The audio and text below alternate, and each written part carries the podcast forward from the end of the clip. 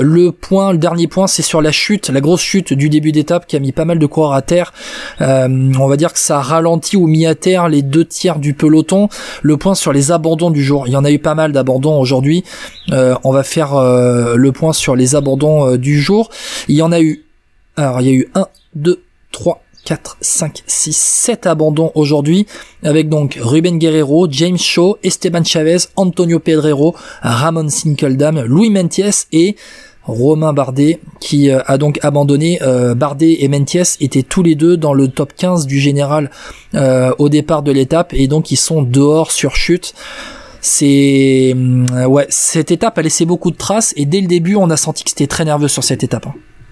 Oui, bah c'était encore une fois un début hyper mouvementé. On savait qu'il allait y avoir une échappée qui voulait se former, qu'il y avait énormément de clients. Ça montait, ça descendait. Il y avait même un petit peu d'humidité, hein, parce que je crois qu'il a plu euh, au départ euh, euh, dans la matinée à Annemasse. Il pleuvait au départ aussi à Morzine, mais finalement ça a terminé sous le sous le soleil. Mais la route était humide dès le départ à Annemasse. Ça a piégé une énorme partie du peloton. C'était après 3, 4, 5 kilomètres après le départ.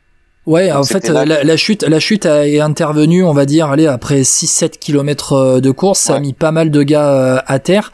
Et puis, en fait, après, euh, il y a eu cette chute. Tout de suite, la course a été neutralisée par la direction et par Christian Prudhomme qui a tout de suite dit on arrête. Les coureurs se sont retrouvés après, allez, 7 kilomètres et demi sur un pont, on va dire. Ils se sont tous mis à l'arrêt.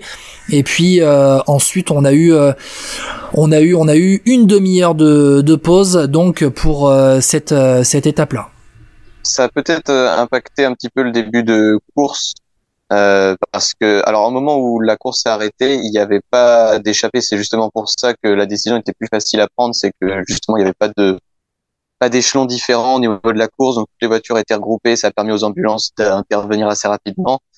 Mais euh, ce, re, ce redépart à froid, ça a peut-être pénalisé certains certains coureurs, surtout qu'on on entamé directement par par une bosse.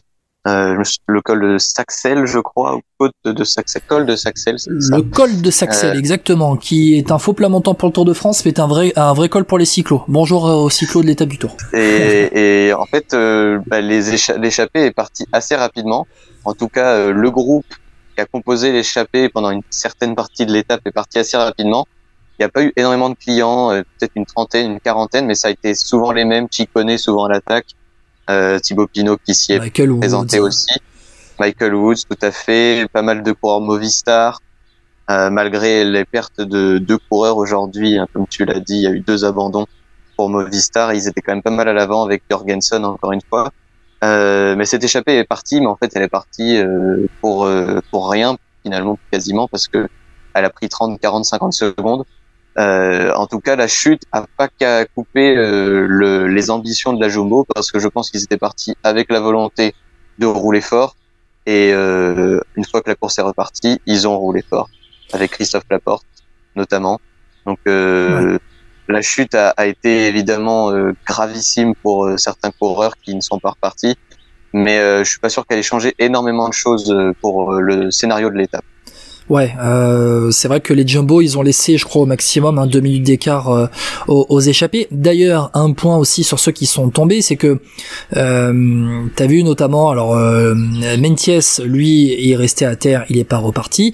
Et t'as Adrien Petit aussi qui était à terre, qui s'est retrouvé avec le cuissard complètement déchiré au niveau de la fesse droite, une grosse entaille. Et Adrien Petit, eh bien, il a terminé dans les délais à 4 minutes près. Aujourd'hui, les délais étaient fixés à 42 minutes et 59 secondes. Et Adrien Petit termine dernier de l'étape en compagnie de Kesbol et Matej Mohoric à 38 minutes 6 secondes euh, du vainqueur du jour Carlos Rodriguez. Donc Adrien Petit, lui, il a quand même réussi à rallier l'arrivée. Quel guerrier que c'est quand même le, bison. Parce que là, euh, vu l'entaille qu'il avait, vu les dégâts de la chute, c'était assez impressionnant.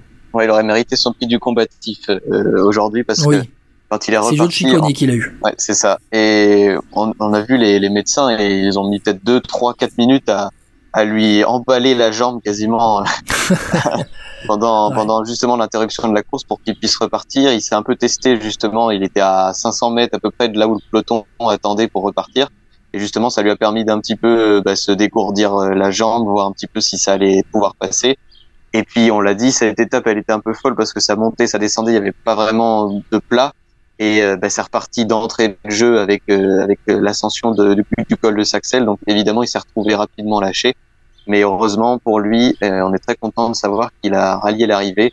Après, maintenant, reste à savoir si ça va aller avec la, l'addition des, des nuits, euh, des jours euh, après la chute, ça va forcément faire, euh, on va ça va piquer. Hein, mais...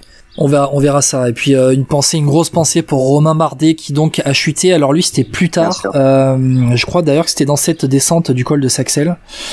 Euh, Ou celle du col de cou, celle d'après peut-être. Ouais, plutôt ouais, ouais, ouais, la descente du col de, du col de cou, euh, grosse bagarre. Romain Bardet a apparemment tenté de revenir sur le groupe de devant, le groupe d'échappée, et puis il a fait un tout droit. Euh, on sentait que on sentait qu'il y avait un protocole commotion qui titubait quand il se relevait, il se sentait pas très bien et ça fait vraiment euh, peine de voir Romain Bardet quitter le tour comme ça après avoir eu quelques jours compliqués ces, derniers jours et euh, euh, il se relèvera. Voilà, il se relèvera. Il va aller faire des examens, je pense, euh, au niveau du suivi de protocole commotion avec la, SM euh, Clermont, comme il a déjà fait dans le passé. Donc, à voir ce que ça va donner pour Romain Bardet.